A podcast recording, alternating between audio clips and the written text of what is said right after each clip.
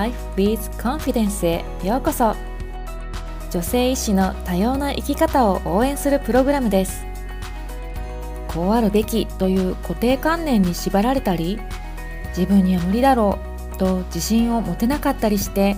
自分を制限していませんか？このプログラムでは女性医師が自分の可能性にリミットをかけないための大切な知識やマインドセットをシェアしていきます。また素敵なゲストをお迎えして多様な生き方や考え方をシェアしていきたいと思います。女性医師や医学生そして周りに女性医師がいるすべての方へお届けします。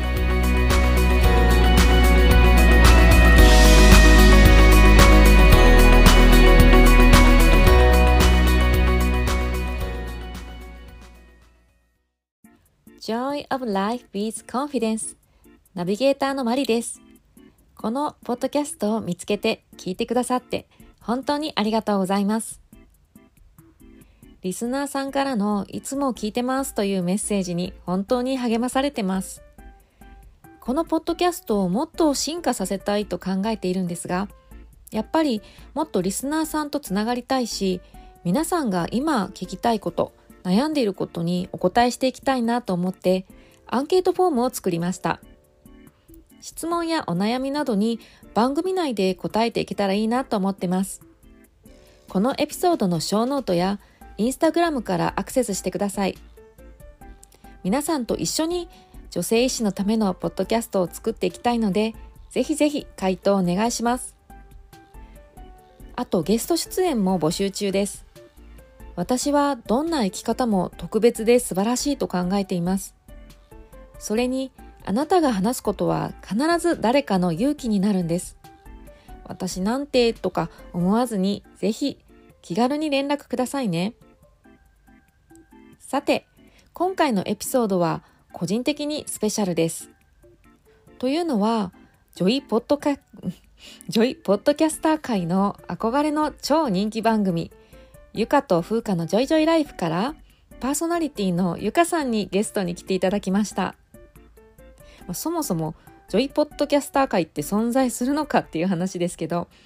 えー、ゆかさんと風花さんの番組は一般の方向けなんですが、ポッドキャストを私が始めた時はもう本当に雲の上の存在だったので、ゆかさんを今回ゲストにお迎えできる日が来て本当に嬉しいです。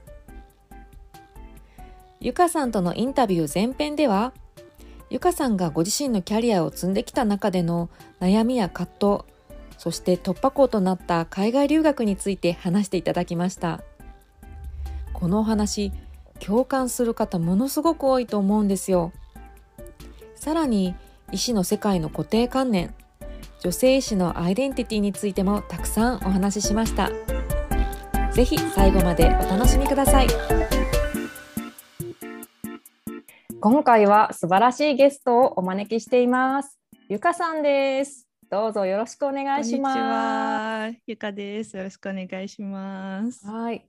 実はね、まあ、ゆかさんも超私にとって超スペシャルなゲストなんですけれども、はい、その理由は後でちょっとお話しするとして、えー、まずご紹介をさせていただきます。はい。えっ、とゆかさんは、えー、初期研修を終えた後に麻酔科に入局されました。で、はい、麻酔科専門医を取得されて、現在はハワイに留学し、はい、えー、ハワイで医学教育、はい、シミュレーション教育などを勉強中の方です。よろしくお願いします。よろしくお願いします。じゃあちょっとじゃあ私からなぜあのゆかさんがえー、スペシャルかというとですね、はい、あのご存知の方いると思うんですけどえもしかしてあのゆかさんと声が同じみたいに 発見された方いるかもしれないんですけれどもポッドキャスト、えー、ゆかと風花の「ジョイジョイライフを」はい、えー、されている、えー、もう本当ポッドキャスターの大先輩です。はいありがとうございます。はい、超人気番組ですよね。いやいやそんなでもないですよ。ぼちぼちです。えー、私のポッドキャスト聞いてる方で、あの、はい、ファンの方多いと思うんですあ、そうですか。あら、いや、勝手な 推測ですけれども。あと、はい、去年、一昨年の9月ぐらいからですね、あの大学の同級生の風花さんと一緒に2人であのポッドキャストを始めたんですけど、まあ、あの女医の日常会話みたいな感じであの女医同士の友達どんな話してるのかなとかあとはまあ医学的な情報の健康情報の発信とかをしております。放送は週1回毎週金曜日日本時間で、えー、毎週金曜日6時からあの放送しておりますのでよかったら聞いてください。それまずもしまだ聞いたことがないという方は ちょっと語ってもいいですか？本当にあど,、はい、あどうぞ。私の あの面白いと思う点がですね、はい、まあ本当にねあのお二人ゆかさんと風花さんが、まあ、大学の同級生でしたっけ、はい、そうですね。はい。で本当にね二人がの掛け合いっていうか会話が本当に面白い。なんかカフェで隣の女子の、はい、会話が面白くてすごい気になるみたいな時ありません？あこの2人、ね、もしかして医療関係かなとか、ああります、ね、すごい話面白いな。あのもう気になっても耳がこう離せないようなの感じとさらにあの医療情報ですね。医療情報は一般の方向けに最新のえー、はい、内容をこう分かりやすくもう噛み砕いてはい、ください。あれすごく準備ね調べられてますよねきっと。あそうですね、まあ、調べて、まあ、患者さん向けのホームページとかからもいっぱい引っ張ってきて台本を作ってるっていう感じです。なので一言で言うとまあ楽しみながら、あなんか役に立ったわっていう あありがとうございます。嬉しいです。感じですよね。あのぜひ聞いてみてください、はい、ということと、はい、まあゆかさんは私にとっても雲の上の存在なので、あの とんでもございます。このジョイポッドキャスター会っていうので、はい、があるのかな？ないのかな？でもトップがですねもう駆け出しの新人に声かけてくれた感覚で ドキドキしております。お呼びいただいてありがとうございます。というわけでもともともよかさんとほうかさんにはぜひ出ていただきたいなと思ってたんですけれども、はい、でも、まあ、ちょっとまだまだ私ちょっと一人前じゃないわみたいなちょっと変なブラックがあってあの1年近くなったんですけども。ゆかさんと風花さんのポッドキャストで、えー、ゆかさんがガチサージョイキャリアの悩みを語るっていう会が はい語ってましたね。本当になんか素直に本当に語ってくださっていてなんかみんなもうちょっとかっこつける人多いんじゃないかと思うんですよ。でもそうですか？本当に 素直にリアルで、はい、語っていたのでもう本当そうだそうだって私は実際じゃなくてガチフォーなんですけど、はい、でもガチサーの頃を思い出して、はい、本当に共感しまくってですねそれでもうついつい我慢できなくなって あの連絡を取りした感じです。ではここからゆかさんにインタビューをさせてください。はい、初期研修医の頃とかあとは、はい、えー、麻酔科に入ったきっかけとかですね、はい、あたりのことから教えていただいていいですか？えーとま、大学卒業しても初期研修はですねあの一応当時有名ブランド病院と言われるところで研修できることが決まって2年間の研修をしていました。であの有名病院だけあってですね同期がものすごく優秀でいろんなとこから来てるんですけど、まあ、みんな一生懸命頑張る感じ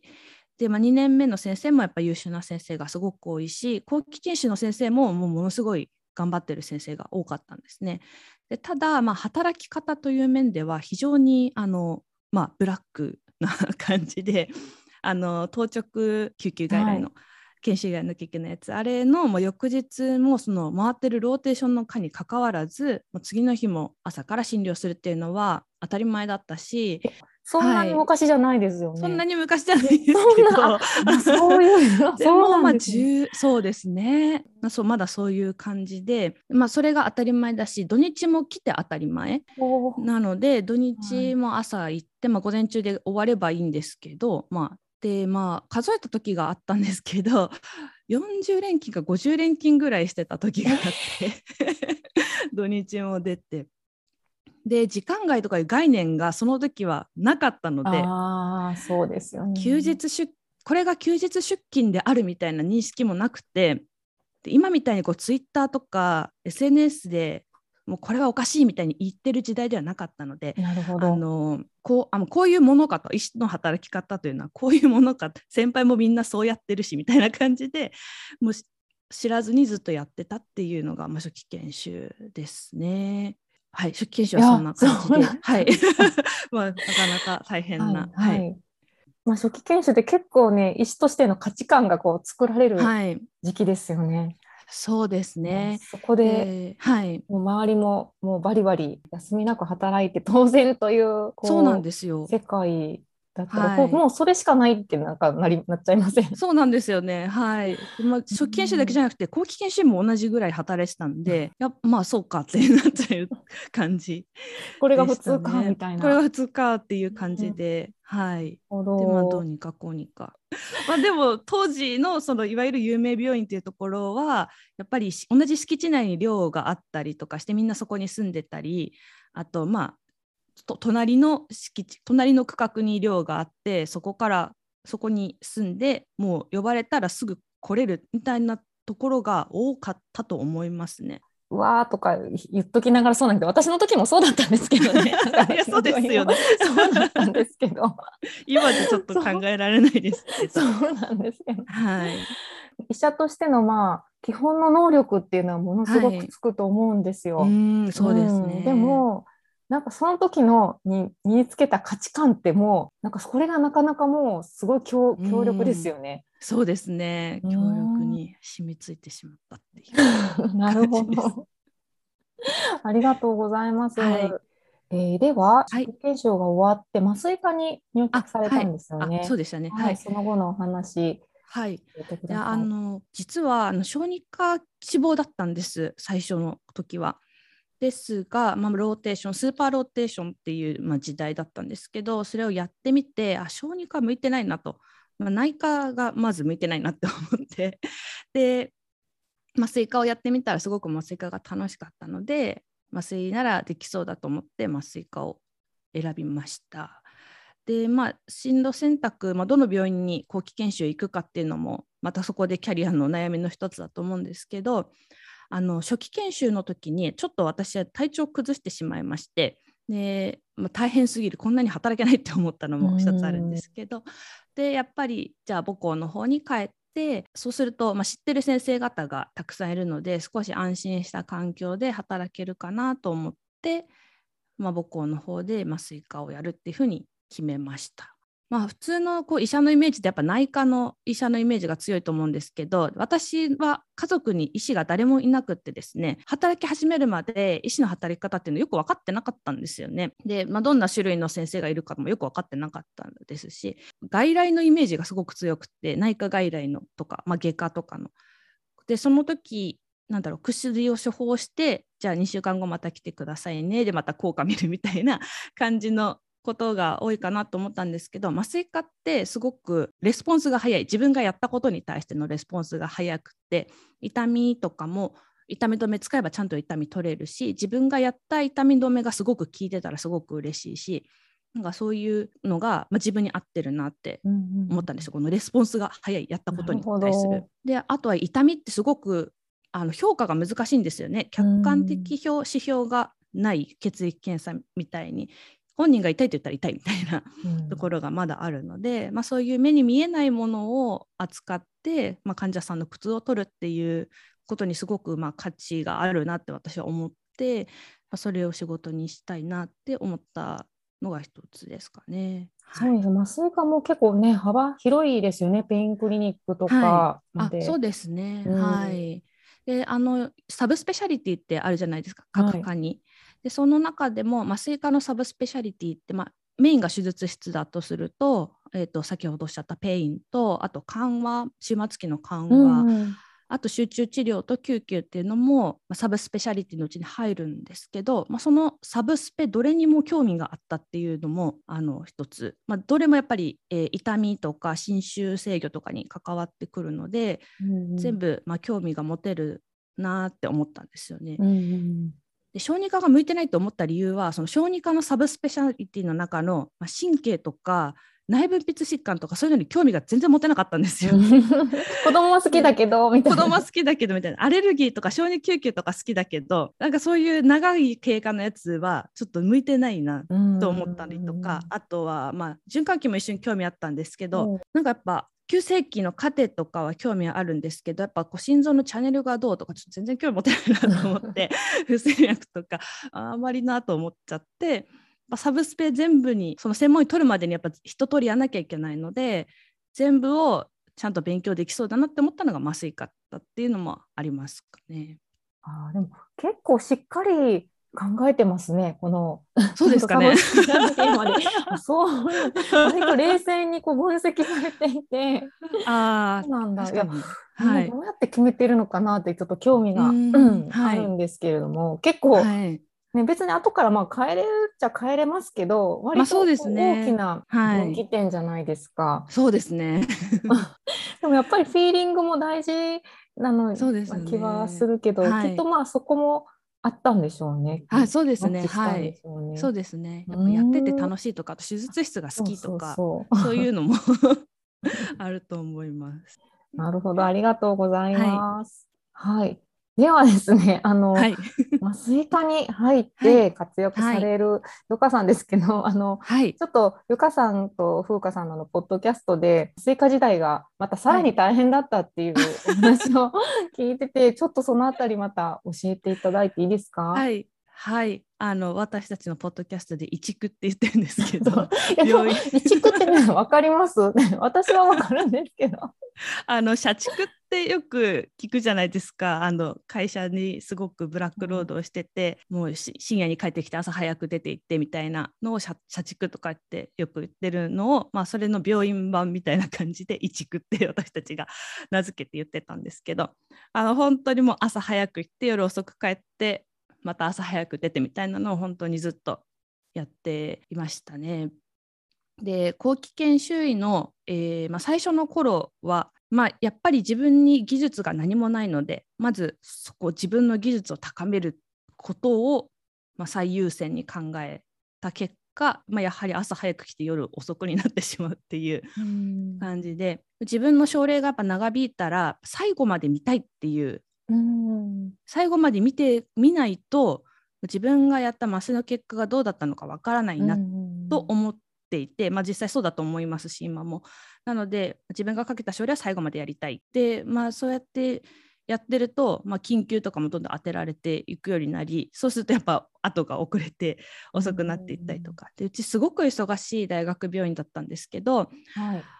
あの一応まあ当直する人あと残り番の人って決まってたんですけど、うんうん、もうその人たちだけでは賄えないぐらい残ってるんですよ時間外に。5時過ぎても、はい、本当にもう5時過ぎて8件とか9件とかもずっと手術室が稼働してるのでそうすると平社員はやっぱ下から当てられていくわけですよね。この残る人として、まあ、当てられて何の当番でもない日でも8時とかに、まあ、終わるのが普通だったんですよね。普通は8時なんですね。うん、7時、8時、もう6時に終わったら、え、こんな時間に帰れるんですかみたいな感じで、7時、8時が標準で、で、若い時やっぱ新しい術式とかすごいあの自分にとってですね、新しい麻酔とかが多いので、何に気をつけなきゃいけないかなとか、合併症とか考えて勉強しなきゃいけないじゃないですか。次の日の症例に備えて。でそうするとやっぱりまたどんどんどんどんこう勉強することが増えてって、まあ、9時10時。でプラス学会発表とかがこう降ってきて。あそうか。はい。なんか一番後期研修医ってなんか楽しいなんか全部自分で任せてもらえて、はい、もうそれが嬉しくて、はい、まあ、私も家庭医療の後期研修だったんですけども、はい、やっぱり自分で決めてガンガンこう進められるっていうとこやっぱり同じで、そうですね。はい。そう。でなんか中毒性ありますよね、こう ありますね。いや、本当にそうですね。楽しいからやっぱやっちゃうんですよね。そう自分でもあ楽しくってもう毎回毎回こう初期の時はよく分かんないなと思って見てたのが、はい、あ分かるとか、はい、で、ね、自分でやってもいいんですねいいんですねみたいな。そうですよね。でどんどんできること増えていくし、うん、楽しくなっちゃって。でまあ学会発表とかもこれやってとかやったらもうやりますみたいな感じで 旅行行けるしみたいな感じでどんどんやってしまうっていう。働き働きすぎてるとやっぱ思ってなかったんですよねその時は。でもまあ後から考えれば頑張りすぎてたなとは思います。なんかお家に帰って気絶してたことがそうですね。それはあの後期研修のえっ、ー、と後の方がだんだんそういう感じになってって、それはやっぱ、うん、えっ、と後期研修も最初の方はまだ若干守られてるんですけど、だんだん後の方になってくるとまあもうももっと責任が増えてくるし、うん、スタッフ準スタッフみたいな感じになりますね。そうですね。はい。その頃は初期研修医の教育とかも、ま、始めてたし病院の内部の仕事とかあと論文書くとか症例報告書くとか病院のスタッフに向けたプレゼンとか勉強会とか研修医たちの勉強会とかなんかそういうこう臨床以外の仕事がどんどん増えてきちゃってでそれもまあ、他にできる人っていうかあの人がいなすぎて 他に渡せる人がいない。私の上はもう指導医みたいな感じだったりもしたのでそうすると私がやはり下のものとして やらなくてはいけないので臨床の間はやっぱ臨床麻酔してる間に何かするってことはもう難しすぎるので私はなんか中にはねあの論文読んでる先生とかいらっしゃるみたいなんですけど私はもうちょっとそれができなくて全て麻酔が終わった後にそから自分の仕事をやってっていうのが、まあ、後期研修の最後の方ずっと続いた結果、まあ、気絶してましたね 夜は。帰った記憶がないとか帰った記憶がないとかそうですねあと病院で寝て帰ったこともありますね。あ もう疲れすぎて病院もうこれは眠すぎると思って病院の麻酔科控室のソファーで寝て2時ぐらいにハッと起きて あこれは変えなくてはいけないと思って帰ってシャワー浴びてまた来るみたいな。でもなんかそういう感覚がこう、ちょっと自分にも思い当たるんですよ。なんか麻痺してた時 その感覚が。そうなんです、ね、当然もうなんか自分ルールなんですよね。もう全部、はい、もう頼まれた仕事は全部やって当然そうですね。それができないのは、もう自分のこ効率がよくできてないからとか、はい。えー、そういう自分の能力の問題だっていう考えて、はい断るとかそういう概念がなくて、はい、そうですね。断る選択肢はなかったです、ね、なかったですよね。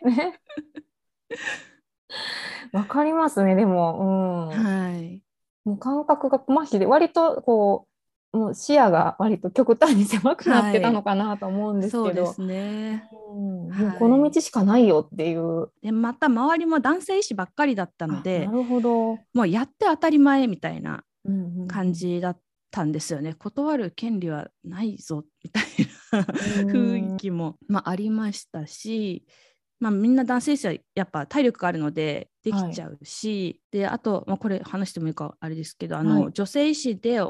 あの時短勤務の人お子さんがい。らっしゃって、はい、時短勤務の人にはあまりこういい症例というか面白い症例が当たらなかったりとか逆に仕事任されなかったりとかして、そういうのを見てると、とか、まあ、悪口じゃないですけど、うんうん、まあ、あいつはなみたいなこう雰囲気がやっぱあるわけですよ。そういうふうのを見てるとそういうふうに言われたくないって思っちゃって。あわかります今考えれば言ってる側が絶対おかしいんですけど、うんうんうん、あの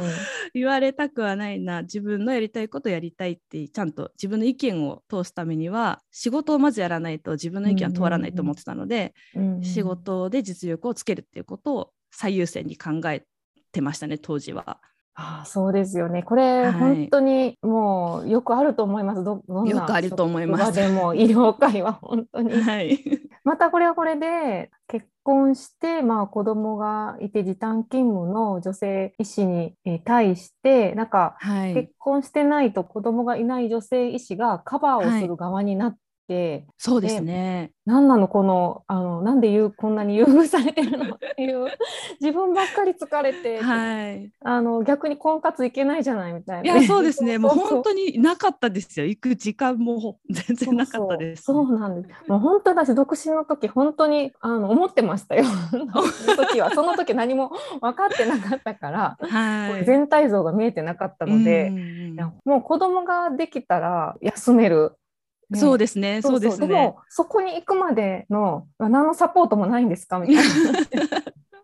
本当にわかります。でもなんかそういう人を責めたくなるのはやっぱ疲れてるからなんですよ、ね、そうだと思います。本当に。その人が悪いわけでは決してないのにでその人はその人で、まあ、いろんな大変なことがあるのにこうそういうふうに思ってしまうっていうことは疲れてるんだなと思います。そうそう今ならわかる。家に帰った時短で家に帰ったって家では戦争なので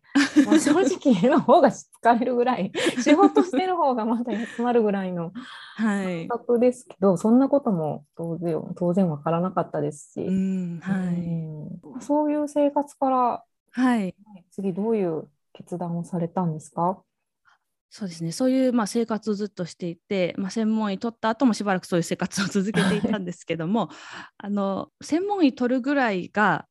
またキャリアの分かれ目というかあのだと思うんですよ。結構それぐらいで大学院に入る先生とか、まあ、開業に向けて準備を始める先生とかいらっしゃると思うんですけど私の場合は本当に何て言うんですかねキャリア迷子みたいになっちゃってその 辺りの時に。でやっぱり女医の先輩で1人でいる先生ってなんだろうなすごいバリバリ臨床やってる先生ばっかり。それ、もしくはまあ、子供を持って時短でやっている先生のもう2択しかなくて、うんうんうん、でまあ、東京だったら違うのかもしれないんですが、まあ、ちょっと地方の病院だともう本当その2択ででももうこんなに働けないよと私はもうその時にはもう思っていて、うんうん、やっと気づいた。はい、この生活を一生はできないし、まあ、こうっていうかこうあ都合よく使われているのでは？みたいなこうにこうだんだんまあ分かってきてまあ、都合よく確かにやっぱそのぐらいの年代って1人である程度何でもできるし後輩も指導してくれるし、まあ、やれって言ったら大体やるしみたいな感じ。確かに使い勝手はいいなって自分でも 思うんですけどあの使いたいように使われてしまうこのまま使われる側でずっといるのはちょっとなっていうのもあったので、うん、その時に思ったのがもう場所場所を変えようと。まず環境を変えなくてはいけないと思ったんですね。はい、でも環境を変えるにはその時は留学するか妊娠するかしかないと思ったんですよ。この臨床から離れるには。うん、でも妊娠しようにも別に私一人だしそういう活動してたわけでもないからまあこれは無理だと そんな誰かを見つけている暇もないしでそうなるとあじゃあ留学に行くかってなったんですよね。で留学は最初国内留学をちょっと考えてたんですけど国内留学したって結局日本全国同じような医療の環境だから結局働かされるなと思って日本を出るかみたいな気持ちになった結果、まあ、ちょっとその海外留学っていうのが視野に入ってきたっていう感じですね。はい。あの留学を決められたっていうことで、はい、結構大きな決断ですよ。ね。はい。今まで割と他の男性医師と、はい、規定の今までの周りの先生方とまあ同じこう突き進んでた わけなんですけども、はい、そこでこうぐっとこう海外に行くっていう、かなり大きなはい。なんですけど。はいそうですね。でももうこの環境から抜け出すにはもう本当物理的に距離を取るしかないっていう思いがもうすごくったんですよね。なんかこう先を見据えてこう10年先を見据えて、ここに留学しようとか、はい、あんまり そういう感じ？そういう感じではないです。もう本当に今が大変、今から抜け出したいっていう。ここから逃げ出すにはどうすればいいんだみたいな。そうです、そうです。なので、あんまりその、なんていうか、ポジティブな留学ではないんですよね、正直。まあ、理由が割とネガティブなとこから始まった留学っていう、まあ、キャリアっていうのが私の、まあ、ちょっと負い目であり、まあ、でも結果良かったんですけど、あのはい、そういう決断の仕方でした。でもなんかそういうふうなことをさらっとこう言っちゃうゆかさんも本当すごいなって思うんですよ。なんかみんなねなんだか私も本当にねかっこつける。今はこんなことそんなことなくても何でも言っちゃうんですけど、はい、本当になんかねこう外からの評価とこう言った方がかっこよく聞こえるんじゃないかとかいやこれやりたいことがあって、留学行くんですって、はい、言わないとなんかね ね後輩の目とかなんかねかっこいい女医さんって思われたいって、はい、あなるほど。思ってたんですよねずっと。うん。そうとりあえず逃げたいから みたいな感じで、はい、この でもそういうところもこう言えちゃうところが、はい、いや本当みんなそうだと思うんで結局のところそんなかっこいい理由なんてないことも多くて ちゃんと言えちゃうところがむしろかっこいいって思います。すねはい、ありがとうございます。ただその留学を決める時にもやっぱりすごく葛藤というかやっぱりあってその私の周りにそういう生き方をしている人ってやっぱいなかったんですよ。うん、女性で留学するっていうともうほとんど旦那さんについていくパターンそれそれそれなんですよね。で女性で一人で行ってらっしゃる先生ももう帰国子女とかも英語が堪能でで、まあ、やりたいことあってキャリアの、まあ、一環としてはっきり目標があっていくっていう先生とかが多かったので英語喋れないし一人だしみたいなこんなんで行っていいんでしょうかみたいな大丈夫かなっていうであったんですけど私の友達のあのポッドキャストにも出てくれたサラちゃんっていう子が、はい、あのアメリカでまあ、その子は帰国帰国子女でもう英語ネイティブででアメリカで今レジデンシーやってるんですけど、まあ、その子を見ててあのそのサラちゃんに「ゆかさん全然いけるよ」みたいなことをすごく言われてあの大丈夫だよって言われたのでそんな英語喋れるからじゃんって思ったんですけど 私喋れないしと思ったんですけどでもまあ外に出るっていうのは大事なことだなと思ったので、まあ、そういう後押しもあってあなんかこう書類とか困ったらサポートするしって言ってくれたので、うんうん、まあ、行ってみるかって思ったのとあのまあそういう選択もあるよみたいな こういう生き方もなくはないよっていうのも後輩たちに示したいっていうのもあってまあ言ってしまっていますね。あのそんなにずっと臨床やんなくてもいいよみたいな、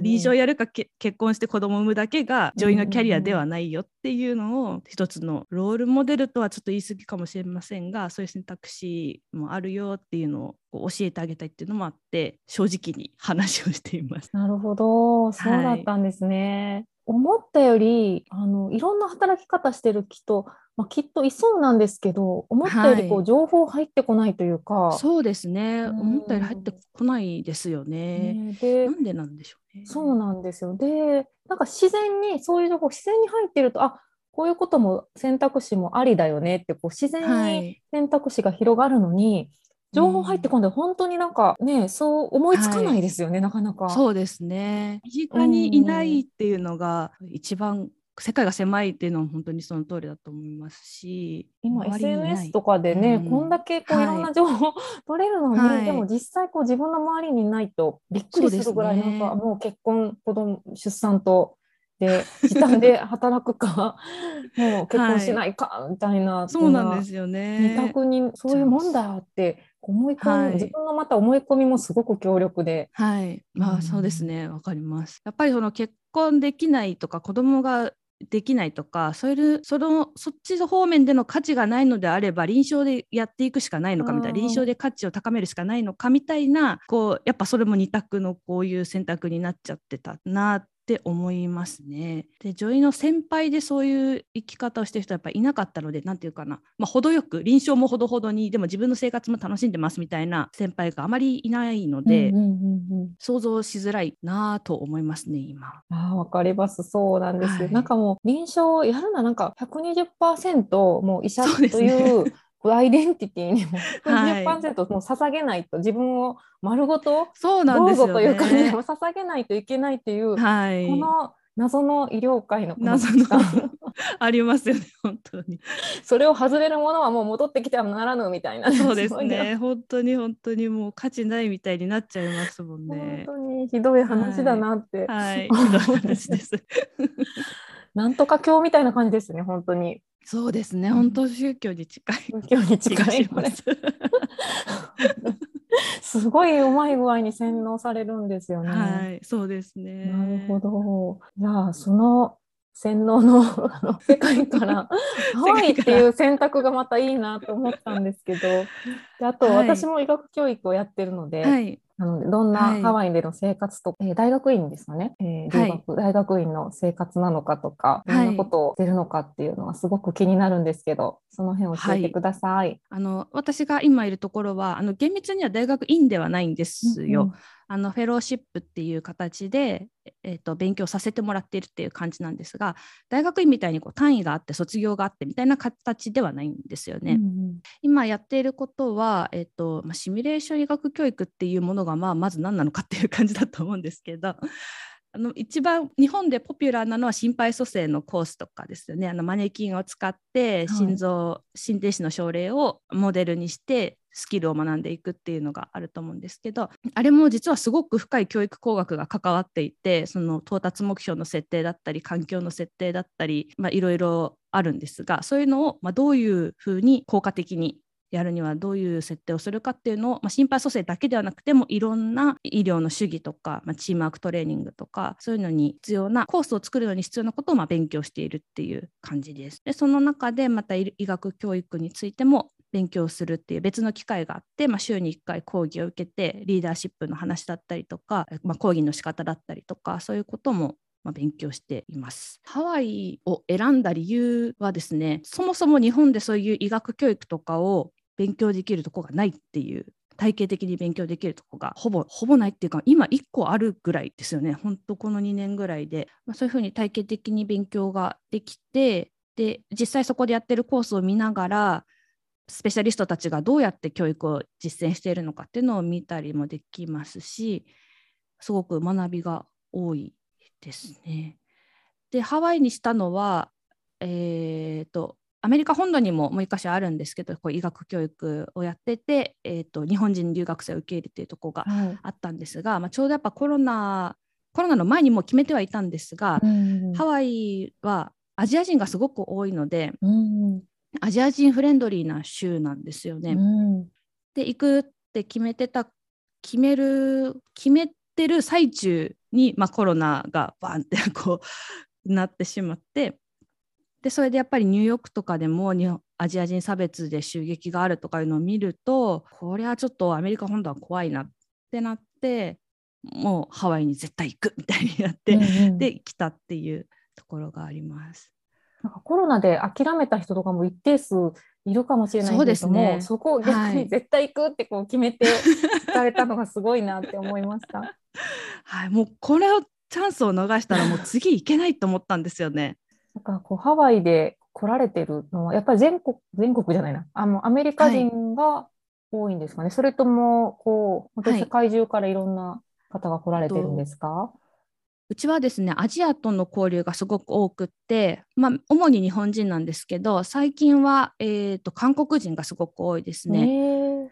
であとはタイとかかな。今いるのはそうですねタイと韓国と日本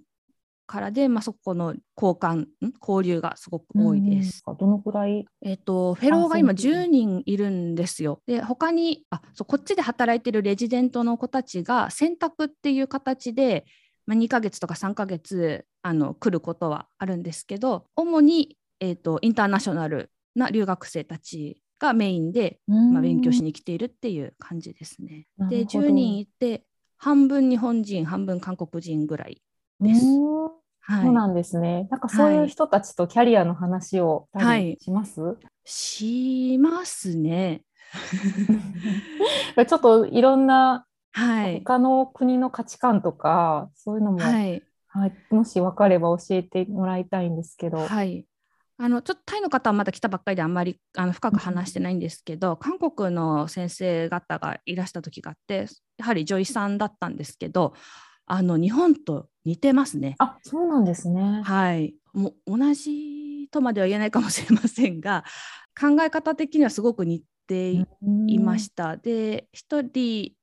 えっと、いらっしゃってた韓国人はお子さんが2人いらっしゃって旦那さんはま置いてきて あのその3人で来てたんですけど、えっと、ソウルでの病院で働いてらっしゃってもともとは別の地方にいらっしゃったみたいなんですけどやっぱりキャリアを続けるために、えっと、家政婦とかを雇わないと続けられないっていうことで、うん、家政婦とかを雇うにはソウルにいないと地方だといないっていうことでソウルに出てきたっていう話をされてたことがあったのでやっぱりあの家政婦とかを雇っって時短勤務とかをしないで済むようにしないと韓国でもやはりキャリアは積めない、うんうんうん、でもやっぱりお給料はまあその分ちゃんとあるっていう感じではありました。うん、なんでしょうね。私はこの年ですけどまだ医学教育界隈では若い若手なんですねものすごく、うん、一番下ぐらいなんですけどなのでそのあなたは若いのにどうして医学教育やりたいのみたいな感じに言われたこともあってそれは日本でもやっぱりお前はまだ若いみたいな教育するよお前はまだ若すぎるみたいなことを何度も言われたのでやっぱり韓国でも同じような価値観というか若い人が教育するっていうのが変な感じがまだあるのかなと思って。そうなんですね、はい、そういう点ではすごく似てるなと思いましたね。そうですね。教育私も実はちょっと10年もう10年ぐらい前か。トロントの、はい、カナダのトロントにちょっとだけ、はい、あの医学教育の勉強に行ったんですけど、はい、そこはアジアは少なくって、はい、あのアジアはサウジアラビアの人が多かったんですね。なんか多分交流してるんだと思うんですけど、はいトね、トロント大学で,、はい、で。サウジアラビアってなったらなんかもっとすごい男尊女卑なのかとか思ってたんですけど、はい、めちゃくちゃ女性活躍してて、女優さんが。もちろん宗教上のそのちゃんと、はい、あのあれですよねヒジャブとかの厳しいですけど、ね、すごいみんなあの子供を産んでもバリバリ働いてる人がいて、はい、まあ、一部の限られた人なのかわかんないですけど、うん、まあ、みんなお金持ちだからなのかわからないんですけど。そうですね、うん、お金は大事ですよね。でもこっちのアメリカの人たち女性も、まあ、研修とかで子供産んでる人いっぱいいるんですけど、うんうん、早いうちに復帰してますね。そんなに長いこと休んで2週間？産後2週とかで復帰していてであのレジデントの子とかがシミュレーションを受けに来るんですけど、はい、授乳中の人とかは別室で搾乳したりしてるんですよ。はい普通に。聞いたら仕事中もやっぱ搾乳したりしてるっていう話もあってすごいなと思って そこまでしてキャリアを続けるのが、まあ、逆に、まあ、それが当たり前、まあ、いいか悪いかはちょっと何とも言えないですけど、はい、まあ、家政婦とかを雇って見てもらいながら自分はそうやって搾乳とかしながらもキャリアを途切れさせないっていうのが当たり前っていう考え方。で子供とかを理由にこう休めない。休めないっていうか何、うん、て言うのかな。もちろん熱が出たりとかそういう世話をしなくちゃいけないとかいう時にオフあのデーを取るのはいいと思ういいと思うというか全然認められてる権利なんですけど、うんうん、育休みたいな概念がなさそうです。そうですよね。なんか制度がないですよね、はい、アメリカって。そもそも。各会社とか、はい。うん、機関によってっていう、はい、そうです。多分そもそも働いてる時間がそんなに長くないっていうのが、まあ、あるんだと思うんですけど ど、日本みたいにあんなにバカみたいに働かないとキャリアを積めないってことはなくて、ちゃんと決められた時間契約の時間しっかり働いてしっかり休みは休みとしてもう他の、まあ、独身だろうと男性だろうと同じだけの休みが多分あっ、うんうんうん、その中でしっかりやらなきゃいけない時間にしっかりやっていればそれで評価されるっていう社会なのかなと思っています。そうそれです。よ私もそれいいなって本当に思います。今聞いてても。そうなんです。全員もう男性も子供いる、はい、いないとかも 関わらず、だって、そういう人だってプライベートのね、自分の時間ってもう本当にむしろ大切じゃないですか。そうなんですよね。ね。なのでなんかもうそういう家族が有利ないとかもそういうの関係なく、はい、男性女性ジェンダー関係なく、はい、全員同じだけの休みでやっていけるぐらいの仕事量、業務量にそうなんですよね。したらもうあもう解決じゃないですか。そうなんですよ。そうなんですよね。やっぱり結局のところ人手不足なんだなって思いますね。絶対数も少ないんでしょうね。医師の。そうですね。ベッドが多すぎるとは思いますね。簡単に入院できちゃいますからね。そうですね。はい。アメリカが素晴らしくいいわけでは決してないですけど、まあいいところは取り入れてうまいことできたらいいのになっていつも思ってますね。ありがとうございます。いや、はい、本当にいろいろわかりました。あの気づきが多かったです。本当に。よかったです。はい、私もすごく来て気づきが多かった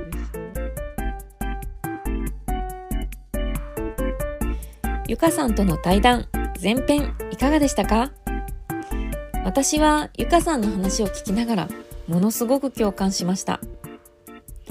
移築って医師のプロフェッショナリズムという美しい言葉に置き換えられてしまってるんですよ。今の日本はまだまだ専業主婦付き男性を長時間労働で使い潰すという労働モデルです。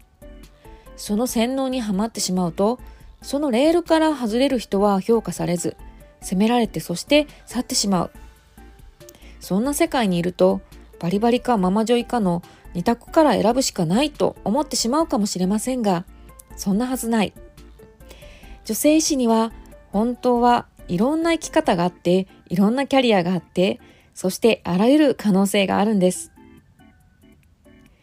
ゆかさんとの対談後編では、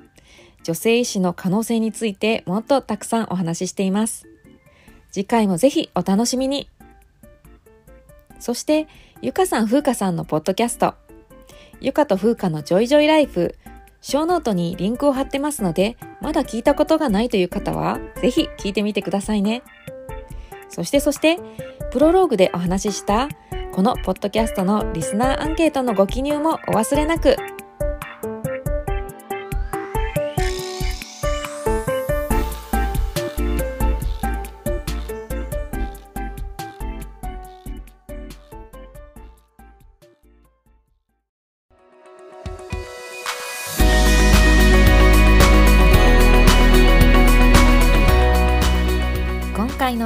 ソードはいかがでしたか？いいなと思ったらぜひお友達にもシェアしてください。Joy of Life with Confidence ではあなたの声をお待ちしています。番組への感想やコメントなどお気軽にお寄せください。インスタグラムではキャリア、マインドセット、医学教育などの情報を発信しています。MARI アンダーバー Joy of Life で検索してくださいね。では次回をお楽しみに。You're enough and you're limitless. あなたと私は違う人生を生きているけどいつでも応援しています。